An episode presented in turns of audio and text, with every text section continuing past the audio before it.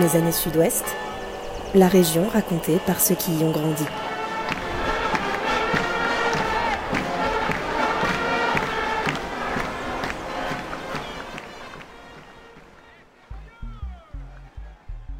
Il y a la canne de Charlie Chaplin, le chapeau de Napoléon, les lunettes de Michou. Il y a la robe blanche de Marilyn, la marinière de Picasso ou encore le corset de Madonna. Des accessoires, simples détails, à jamais associés à des personnes, à moins que ça ne soit l'inverse. Notre invité du jour a fait de ses lunettes sa marque de fabrique, des lunettes qu'il arbore dans son émission E égale M6 depuis 29 ans. Je suis Maud Rieux et aujourd'hui c'est le bien Maclesguy qui nous raconte ses souvenirs d'enfance.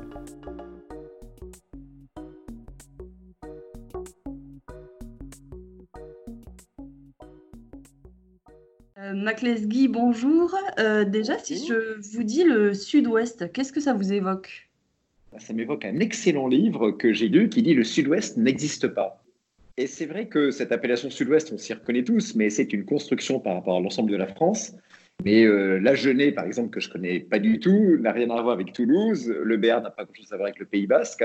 Et les Landes, me semble-t-il, sont très différentes de, de la Gironde. Donc, euh, pour moi, le sud-ouest, euh, bah, ça évoque Biarritz et les environs, parce que c'est là où je suis né et c'est là où j'ai grandi. Mais le sud-ouest au sens large, je crois que c'est quelque chose qui est quand même assez abstrait. Et je ne sais pas si tous les habitants du, du quart sud-ouest de la France partagent tant de choses que ça en commun. Vous, justement, vous venez de le dire, euh, le, sud-ouest, c'est voilà, c'est le Pays Basque, c'est Biarritz euh, où vous êtes né, euh, où vos parents vivent toujours, je crois. Quand vous êtes né, dans, dans quel cadre vous avez grandi? Ça ressemblait à quoi votre maison d'enfance? Alors, moi, j'ai grandi dans une euh, maison d'enfance que mon père, architecte, euh, a construite à Biarritz, euh, sur le modèle de, celle d'un architecte finlandais qui était très à la mode dans les, dans les années 50, 60, qui s'appelle Alvar Aalto. Voilà, pour vous dire qu'il n'y avait absolument aucune référence au, au, Pays Basque. Mais ça, je crois que c'est très révélateur parce que le Biarritz et le Pays Basque d'ailleurs, dans lequel j'ai grandi, n'ont plus grand-chose à voir avec celui qu'il est aujourd'hui. Euh, il y avait très peu de références au Pays Basque. On savait qu'on habitait au Pays Basque, mais le basque, euh, en tant que civilisation, en tant que, euh, en tant que cadre de développement régional, n'existait absolument pas. à l'époque, les Biarros, y compris ceux qui étaient basques d'origine, voilà, n'avaient pas du tout ce tropisme de regarder vers le Pays basque. On regardait plutôt vers Pau, vers Bordeaux, vers Paris. C'est d'ailleurs là que je suis, je suis parti ensuite. Et la Renaissance basque n'avait pas encore eu lieu. Donc c'est un cadre vraiment très très très très différent. Biarritz, c'était une petite ville de province, qui était d'ailleurs pas très à la mode, enfin beaucoup moins que beaucoup moins qu'aujourd'hui, et qui ne revendiquait absolument pas ses, euh, ses origines basques ou basco-gasconnes, ce qui est le cas aujourd'hui. On imagine que c'était voilà une période où Biarritz était bien plus calme, peut-être moins euh, envahi de touristes euh, en plein été. Alors Biarritz était très calme, était certes envahi de touristes, avait quand même beaucoup de monde, mais c'était un, tourisme de, classe moyenne ou de classe populaire. C'est l'époque où on a, on a beaucoup démoli pour construire beaucoup de, beaucoup de gros immeubles, où euh, on ne raisonnait pas quand on pensait aux vacances en chambre d'hôtel, mais on disait on va construire un immeuble pour faire des nuitées, pour que les gens viennent euh, une semaine en, en appartement à temps, à temps partagé. Euh, c'était absolument pas la destination à la mode que ça avait été autrefois, euh, jusqu'à, jusqu'à, on va dire, la Deuxième Guerre mondiale, et que c'est redevenu aujourd'hui. Et vous, personnellement, vos, journées, vos semaines, elles ressemblaient à quoi? C'était quoi vos, activités, vos passions, vos loisirs? Ah, ben, ben, Comme je vous le disais, c'était, euh, c'était pas du tout des, passions ou des activités qui étaient enracinées dans le, dans, dans le, dans le terroir. C'est-à-dire que pour moi, il n'y avait pas de pour il n'y avait pas de surf, il n'y avait pas de pelote, pas de schistera. Bon, j'ai dû faire beaucoup de rugby, mais contre forcé, parce que au lycée, le sport, c'était le rugby de A à Z, mais j'aimais pas ça du tout. Euh, donc, j'étais, enfin, j'étais quelqu'un, moi, qui était, euh, qui était très, très studieux. Euh, j'ai beaucoup travaillé jusqu'au bac, je dois, je le dire. Et je me souviens de longs week-ends passés à, à, travailler à rédiger des rédactions ou à réviser mes maths pour les, les contrôles de, de, la semaine d'après. Et le, le seul passe-temps qui m'a quand même pris pas mal de temps que j'avais qui me relie vraiment à cette euh, région, c'est que moi je suis un amoureux de la randonnée et euh, je peux dire que je connais vraiment toutes les montagnes avoisinantes, euh, voilà, de, la Rune jusqu'au pic d'Annie, pas comme ma poche, mais, mais pas loin quoi. J'ai à peu près fait tous les sommets. Et, ça, c'est d'ailleurs toujours resté une, grande passion. Voilà. Donc moi, ce qui me, ce qui me relie à mon enfance dans le sud-ouest, c'est la, passion de, de, la montagne de la montagne basque. Avec une préférence pour, pour quelle randonnée, par exemple? S'il y en a une ah, pour moi, la, la, plus belle randonnée du, euh, du Pays Basque, c'est celle qui, euh, c'est celle qui amène à son point culminant, le pic d'Ani, à Ouniamendi en basque. Euh, on part du refuge de la Berouat, on monte, c'est assez raide sur la fin, il y a des petites cheminées, on monte à 2504 mètres d'altitude, et là, on voit toutes les Pyrénées centrales, et c'est toujours un grand bonheur. C'est magnifique. Oui, c'est très beau, c'est un des plus beaux, le, cirque de l'Esquin. Alors, le cirque de l'Esquin, on est déjà en Béarn, puisque euh, le, pic d'Annie, le versant ouest, est côté basque, c'est le et le côté, le versant est est euh, béarnais. Donc, c'est une promenade qu'on fait en partant euh, d'une terre béarnaise, mais on finit au point culminant du Pays basque. Et justement, vous parliez de votre enfance, vous disiez que vous étiez assez studieux, c'est enfin, d'instinct comme ça, j'aurais dit la même chose. On vous imagine en, scientifique studieux, c'est des préjugés. mais vous êtes... pas. Ça n'est pas un ah, C'est peut-être un préjugé, mais c'est un préjugé qui est juste, effectivement. Bon, vous n'aviez pas vos lunettes à l'époque, pas encore euh, non, celle-là, j'ai plus tard. J'avais déjà des lunettes, bien sûr. Je crois que je les ai commencé à les porter en sixième. Voilà. Mais euh, effectivement, ce n'est pas les lunettes zébrées que j'ai par la suite. Le jour où euh, vous avez quitté Biarritz, quitté le Pays Basque, est-ce que vous vous en souvenez de ce jour-là?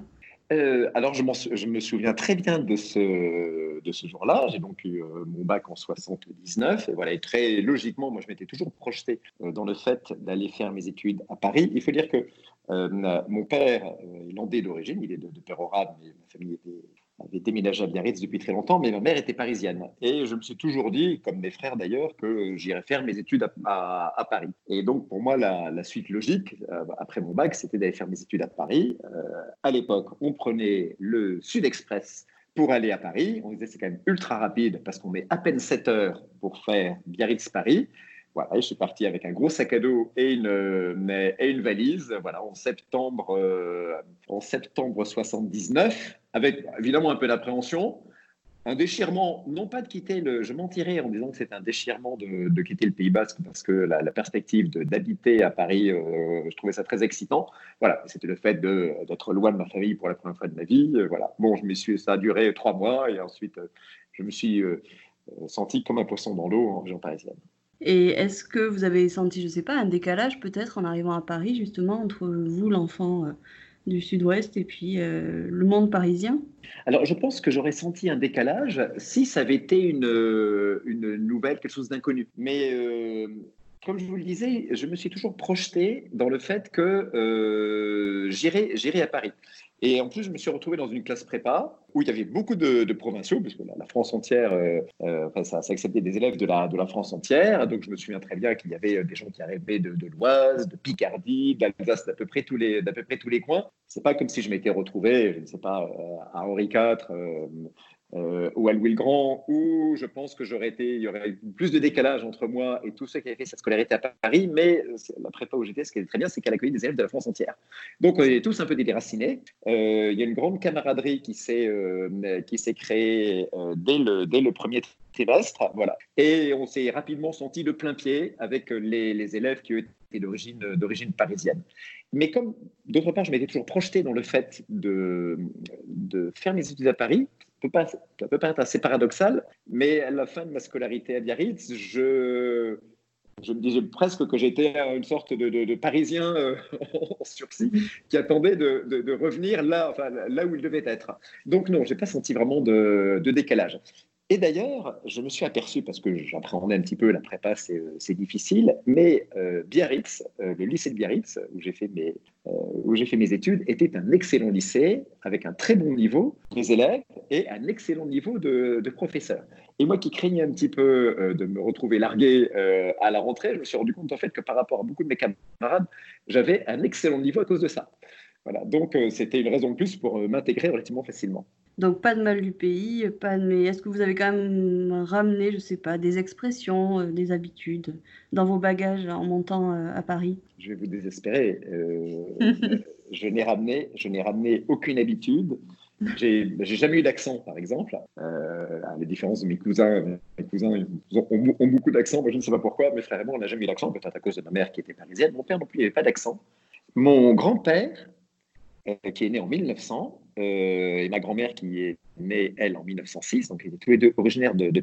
C'est une époque où bourgeoisie, la petite bourgeoisie, avait à cœur de perdre euh, tout accent et toute trace de régionalisme. Et, mon grand-père me disait, j'ai compris euh, que j'étais en décalage et qu'à lorsque je me suis retrouvé au collège ou au lycée euh, à Pau, on m'a dit, et toi, à Lesgourde, d'où viens-tu? Et il a dit, je viens des Landes. Et là, on lui a dit, on ne dit pas des Landes, on dit des Landes. Voilà. Et, et je pense que très tôt, dès les années 1920, il a perdu l'accent Ma grand-mère aussi, euh, par voie de récurrence, euh, mon, père l'a perdu et donc je ne l'ai jamais eu. Et étonnamment, tous mes cousins ont un accent très fort, alors qu'on bah, on vient on, a, on, les mêmes ancêtres côté, euh, côté sud-ouest. Mais je pense que vraiment à l'époque, il y avait une, une volonté d'éliminer tous ces, un peu tous ces signes extérieurs de, même pas de basquitude, mais de, de sud-ouestitude au sens large. Euh, là, vous l'avez dit plusieurs fois, vous étiez voilà, pressé d'aller à Paris, heureux d'y aller. En, 2013, d'ailleurs, vous avez donné une interview à, Sud-Ouest et dans laquelle vous dites, vous avez dit, euh, je ne veux vexer personne, mais je suis un vrai Parisien. Mon rapport à la région est distant. Je n'y retourne pas souvent, mais je sens bien que mes racines sont là. Et quelques années plus tard, vous avez acheté euh, une maison, ou peut-être on pourrait appeler ça une, cabane, je ne sais pas, au Pays Basque, à la campagne. Pourquoi être revenu? Alors, euh, c'est une question qui est intéressante. Euh, en fait, je pense que c'est au, carrefour de, deux ou trois choses. C'est que euh, la première, c'est que mes enfants qui ont passé beaucoup, beaucoup de vacances à Biarritz Biarritz et sa région et tout, le, Pays Basque. Deuxièmement, c'est que en tant qu'amoureux distant, effectivement, de Biarritz, puisque je ne redis pas du tout ces propos de, 2013. Je trouve, que, euh, le, je trouve que le Pays basque a, changé en bien en cultivant sa différence, son, dynamisme touristique et, économique, et que c'est un endroit où il fait euh, de plus en plus bon vivre. Euh, et, la dernière chose, c'est que je cherchais une, maison de famille où on puisse tous se rassembler avec mes enfants, j'espère bientôt, même s'ils ne sont pas encore là, mais euh, mes petits-enfants. Comme je vous le disais, je suis un amoureux de la montagne et donc je disais, on pourrait peut-être aller dans les Alpes, voilà, euh, voir si on pourrait pas acheter une bergerie ou quelque chose comme ça. Et mes enfants m'ont dit, mais papa, on ne viendra jamais. Euh, écoute, euh, tu viens de Biarritz, on adore ça. Tu vas nous faire le plaisir de, trouver une maison au Pays Basque. Et à partir du moment où ils m'ont dit ça, c'est devenu assez rapidement une, une évidence. Donc j'ai commencé à, à, prospecter euh, donc pour trouver quelque chose qui pourrait nous, nous, accueillir, pas trop près de Biarritz, parce qu'il faut toujours garder une petite distance avec ses parents, mais pas trop loin non plus pour pouvoir aller les voir facilement. Voilà, et c'est comme ça que je suis tombé sur une, une ferme en ruine à une trentaine de kilomètres du, Pays Basque, enfin à une trentaine de kilomètres de Biarritz, pardon. Je ne prévoyais pas du tout de me lancer dans des grands travaux de restauration, mais l'endroit était si beau. C'est une ferme qui date d'une ruine, puisqu'elle était vraiment, euh, avec la moitié des murs écroulés, plus de toit. Euh, elle datait du 17e, enfin 16e, 17e. Pour être, pour être précis. Et donc, je me suis dit, voilà, ce serait, euh, ce serait un crève-corps de la laisser tomber en morceaux d'ici 2-3 ans. Si personne ne s'y intéresse, ça va devenir un, un tas de pierres et le lierre et les ronces vont pousser, vont pousser dessus. Donc, euh, on, va la, on va la restaurer. Et aujourd'hui, c'est ce que, c'est chose faite. Il a fallu près de, près de trois ans. Mais maintenant, j'ai de quoi accueillir toute ma famille au, Pays Basque. Et, et cette région, notamment, bon, euh, je suis aux confins du Labour et de la Basse-Navarre, ça me permet de, de découvrir euh, cette région que je ne connaissais, à vrai dire, pas, à Paris, passer de temps en temps en, voiture. Donc, c'est vraiment c'est un choix que je ne regrette pas du tout. Voilà mes parents sont très contents, mes enfants sont contents, et moi je suis très content de découvrir cette région. Voilà, c'est ce que j'allais vous demander. Est-ce que, voilà, des années plus tard, c'est une redécouverte? Est-ce que vous avez changé votre regard euh, sur, euh, sur cette région? Vous y avez un peu répondu, mais, euh, mais voilà. Alors, la région, la région a changé. Je suis, je suis vraiment au confin de, de, la Chalosse et, et du Pays Basque, dans ce qu'on appelle, vous savez, le pays Charnègue, Charnègue ou en, en gascon, qui dit bien ce que ça veut dire. C'est un pays charnière où vous aviez des maisons et des, euh, des, maisons et des familles qui étaient gasconnes, qui cohabitaient avec des maisons et des familles qui étaient, euh, qui étaient basques. C'est une terre qui est, très belle, qui est, euh, très riche, où il y a vraiment un, maillage de population, il y a beaucoup de solidarité entre les, entre les habitants, il y, a, il y a, un, grand, il y a un grand dynamisme. Donc, Oui, mon regard, mon regard a vraiment changé, car ce que je prenais du, haut de mes 17 ans, parce que je suis parti à, 17 ans, comme une province un peu endormie et, sans intérêt, j'en découvre aujourd'hui la culture. Et la culture basque, comme la culture hollandaise d'ailleurs, se porte bien. Ça, je trouvais que c'est une, une très bonne nouvelle. Il y a, il y a beaucoup d'activités qui se mettent en place. Euh, la région euh, qui s'était désindustrialisée se réindustrialise. Euh, voilà, maintenant on fabrique au Pays Basque, comme vous savez, des yaourts, de la bière, de plus en plus de, d'espadrilles. Bientôt, j'espère, plein, de, plein d'autres choses. donc c'est une, une vraie, une vraie redécouverte. J'aurais jamais pensé, par exemple, que un jour, je verrai des menus bilingues en français et en basque, ou trilingues en français, en basque et en espagnol, dans euh, certains euh, restaurants du Pays basque français, voilà, ou, comme disent les habitants du coin, du Pays basque nord. Voilà. Et moi, je trouve ça hyper bien, donc c'était vraiment une très bonne surprise. À terme, vous finirez parisien ou, ou basque, ou vous serez toujours un peu les deux? Ah, écoutez, l'avenir est écrit nulle part. Hein. On m'aurait dit il y a 10 ans que j'aurais acheté une maison au Pays Basque, je vous aurais dit non, non, je pense qu'il y a très très peu de chance. Voilà, je l'ai fait, je suis très content. Euh, et à terme, aujourd'hui, euh, aujourd'hui, je vous dirais idéalement les deux, si je, si je peux. Euh, maintenant, vous voyez, j'ai passé mon confinement chez moi au Pays Basque. Euh, J'y ai passé exactement 60 jours et, euh, et, je peux vous dire qu'au 60e jour, ça a été une, un vrai passement au cœur de devoir partir. Voilà, je n'avais absolument pas hâte de, euh, de, de remonter à la capitale. Donc euh, peut-être qu'à la fin, effectivement, je finirai là-bas. Merci beaucoup en tout cas, Mac Leslie, d'avoir partagé tous ces souvenirs avec nous. Je vous en prie, c'est un plaisir.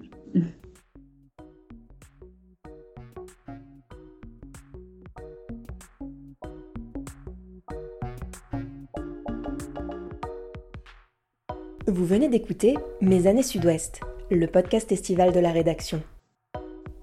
Retrouvez tous les épisodes et tous nos invités sur notre site internet sudouest.fr, mais aussi sur Apple Podcast, Google Podcast, Spotify, Deezer ou votre application de podcast favorite. Bon été à vous et à très vite